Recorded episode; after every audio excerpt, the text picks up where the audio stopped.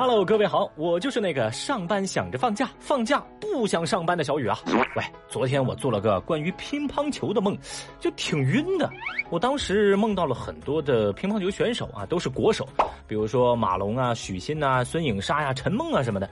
但是呢，就这个梦里头啊，他们的脸离我忽近忽远，有时正有时反，我就感觉自己是天旋地转的。哦，但我就一直没明白，我在这梦里扮演着什么样的角色，我到底是谁呢？反正就。一个感觉特别晕，直到我今天醒来之后，我才意识到，你说我有没有可能是那个被他们打的乒乓球呢？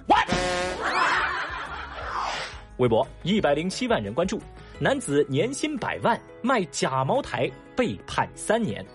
最近，上海静安法院公开审理了这样一起诈骗案，说男子李某通过微信闲鱼平台，从别人那儿以单价一百五十块左右买来的假茅台。然后呢，又以一千五百块的单价向四名被害人销售，这骗取钱财共计十四点七万元。事发之后，李某被警方抓获。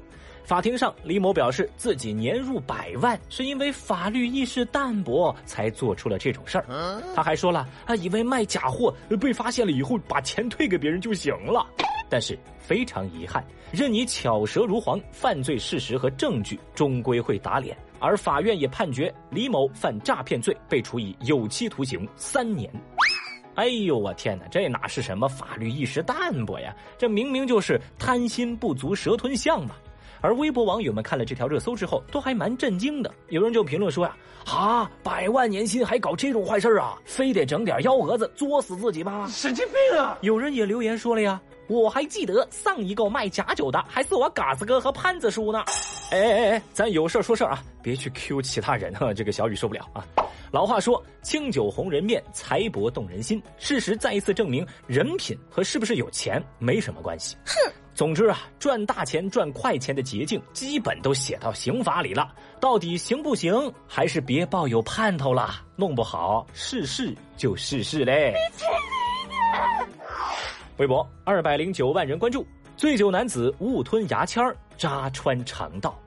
说最近广东深圳，严先生和朋友聚会喝酒，喝醉了，剔牙时不小心吞下了那个牙签儿十天之后腹痛难忍，就医治疗，结果肠镜显示这个牙签啊吞进去已经将肠道扎穿，而被扎穿的肠道壁已经化脓出血，非常的严重。这医生啊，通过肠镜尝试数次之后，将这五公分长的牙签成功取出。随后，医生也为严先生做出了创口的消炎处理。目前，严先生恢复良好，不日就可以出院了。哇，讲真的。也不知道从什么时候开始，小雨我已经不能直视“牙签”二字了啊！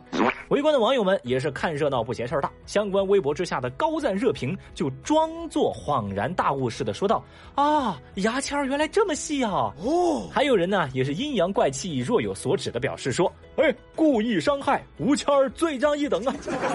呀呀呀呀呀呀！这部分朋友啊，小雨严重怀疑你们在内涵什么，是吧？但是我没有证据。我只能说啊，牙签风评被害啊！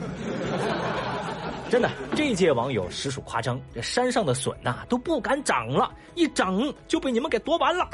总之，喝酒是原罪，牙签呢顶多算个罪魁祸首吧。微博二百一十九万人关注，晨练老人用油漆在私家车上画王八。说四川江油一处江边公园，一群晨练的大爷大妈觉得停放在这里的私家车呀，妨碍他们在这儿打太极了，就用白色的油漆在车上乱涂乱画。据网传图片显示，这私家车的车窗处写有“王八车”这三个字，引擎盖上还被画上了一只乌龟。会吧？那事后呢？警方找到了几名涉事的大爷大妈，警方表示事件还在调查处理当中。您看呢，有矛盾自然要想办法解决。但是呢，大爷大妈，您这一上来就直接放王炸，哎，这有点不讲武德了啊！有网友也说了呀，汽车乱停乱放是很讨厌，但停错了也不该你们出手啊！违停的该扣分该罚款，毁坏他人财物的，那你该赔钱就赔钱。哎呀，两边都不让人省心呐。于是呢，网友们犀利的总结道：老人没有意识到自己有错，这才是这件事情最大的错误。哎，要小雨我说呀，大爷大妈呢，这个气性也确实太大了。既然咱这是在练太极，那不得讲究一个强身健体、修身养性、内外兼修吗？能搞这么一出啊，说明你们这个太极，嗯，练也是白练喽。你在教我做事啊？微博二百九十七万人关注，牙买加选手故意放慢冲刺，导致出局。说呀，这东京奥运会上有运动员秀离奇操作了。百米铜牌得主牙买加飞人谢瑞卡·杰克逊在东京奥运会两百米预赛当中意外出局。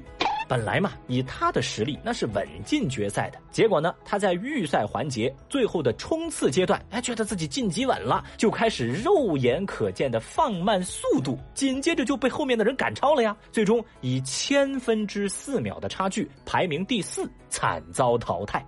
而牙买加的粉丝们现在是非常恼火，他们在网上啊纷纷炮轰这位运动员，说他是史上第一大蠢蛋呐！你他妈有病吧你！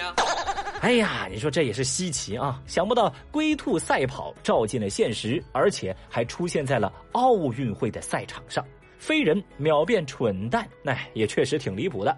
有网友呢就非常直白的评论说：“嗨呀，这不就是装叉失败吗？哟，装叉不可怕，没装成才尴尬。”而大家也一致认为，这位选手啊是没有博尔特的命，得了博尔特的病，烦死了。怎么说呢？正所谓骄兵必败吧。啊，这个操作呢，小雨我不太懂啊，但我大受震撼。你看，谁都羡慕博尔特，谁都以为自己是博尔特，醒醒吧，喂！当然了，如果这事儿我们换个角度来看啊，其实牙买加选手的格局是非常大的，毕竟嘛，人家这是在为下届奥运会保存实力呢。微博一百零二万人关注，社区医院牵线搭桥，对胎儿做性别鉴定。今年五月，贵阳的陈先生带着怀孕的妻子到当地的社区服务中心建档的时候，听当地卫生服务中心的主任林福说，他有法子鉴定胎儿的性别，只要三千五百块就行。于是啊，这个陈先生就跟林福来来回回讲了一番价，花了三千块让他带着自己去做鉴定。六月一号，陈先生夫妇在林福的对接之下去做了这个胎儿鉴定。那对方给出的结果是，肚子里这是个女孩。得知妻子肚子里是个女孩，七月二十二号，陈先生带着妻子去医院做了引产手术。手术之后，他们发现孩子其实是男性。反应过来之后，恼羞成怒的陈先生直接报警，并且联系了电视台，要这个林福给一个说法。而面对记者的镜头，陈先生那是振振有词啊，他说啊。我们老百姓不知道做性别鉴定是犯法的，这收了三千块就得帮忙做这个性别鉴定。我的儿子现在被这个人害死了，我就是要举报他。Oh no！而面对镜头，林福也告诉记者说，他确实收了陈先生他们的三千块，并且通过将采集到的血样送到了一家位于香港的机构进行鉴定。关键呢，林福也承认自己知道做胎儿鉴定这是一个违法行为。他现在给出的处理方案是退还三千块的鉴定费，此外再赔偿五千块。而目前呢，相关部门已经介入调查。